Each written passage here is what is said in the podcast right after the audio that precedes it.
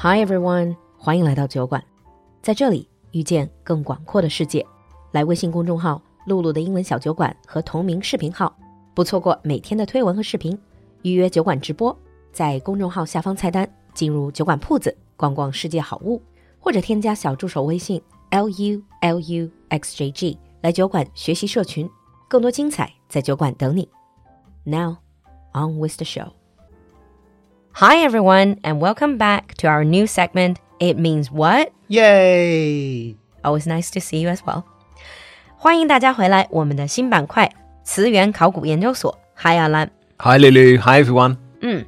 So, Alan, you have been working out a lot, doing a lot of exercises. Mm, yeah, I would say I've been exercising a bit. So, let's talk about the word muscle, 肌肉. Okay. So, for those of you who know me and see me, you know that I'm incredibly muscular. Not. I, I am. I am. I've got one muscle. So, where does this word come from? Is it from the ancient Greeks where they like rub themselves with olive oil and then they, they basically run around naked? No, Okay. it comes from Latin, Okay. and it comes from a Latin word, musculus, Which means little mouse. 小老鼠. Yeah. That's because the Romans believed that when you flex your muscles, it looks like little mice running under your skin. You know what? I've actually heard that expression in Chinese. I think ages ago. I don't know if it's a direct translation from Yeah. the English etymology, but some people do call, I think it's old fashioned, but they did call muscle 小老鼠. They say, oh, I have 小老鼠, I have little mouse. Oh, really? Oh. So this is when you're trying to flex your muscle, Yeah. you try to show your muscle, then it looks like a little mouse running around.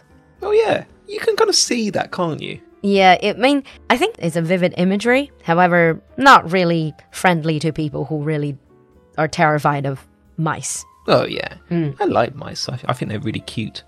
But there's also another word in English that comes from musculus, and probably see if you can guess what it is. It's a type of seafood. Oh, I know. Mussels. Yeah, 就那个青口贝, yeah, because it sounds exactly the same. Mussels, mussels. yeah. The pronunciation is completely the same. The spelling though is different. It's M U S S E L S, and that's because the Romans thought that mussels, i.e., the seafood, looked like little mice. Again. Yes, that's because remember, the Romans used to eat mice.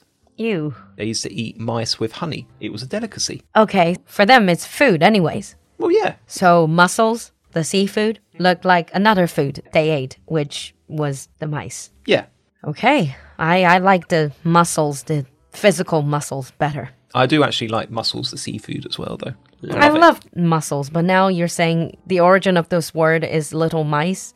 I probably have to think twice. Yeah, don't think about it so much. Yeah.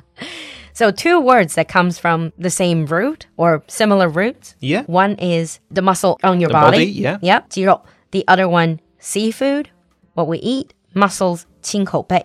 Yes. That's interesting.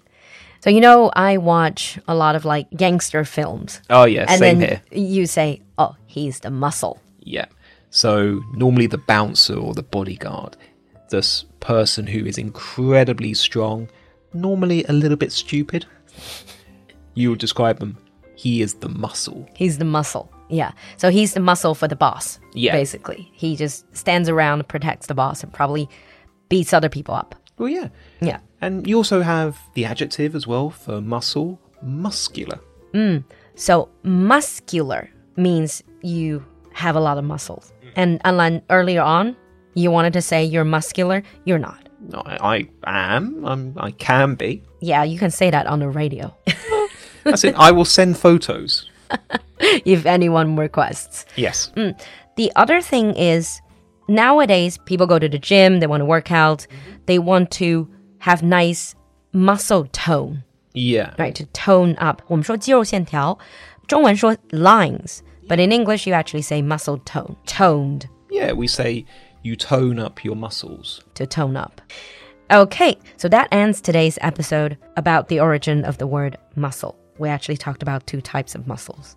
So If you would like to see pictures of my muscles, please leave us a comment in the comments section. Don't. yeah, they're going to regret it. Aww. All right, but jokes aside, if you enjoyed this segment, let us know. And if you want to put in a request for a specific word or phrase, also let us know. So until next time, We'll see you next time. bye. Bye.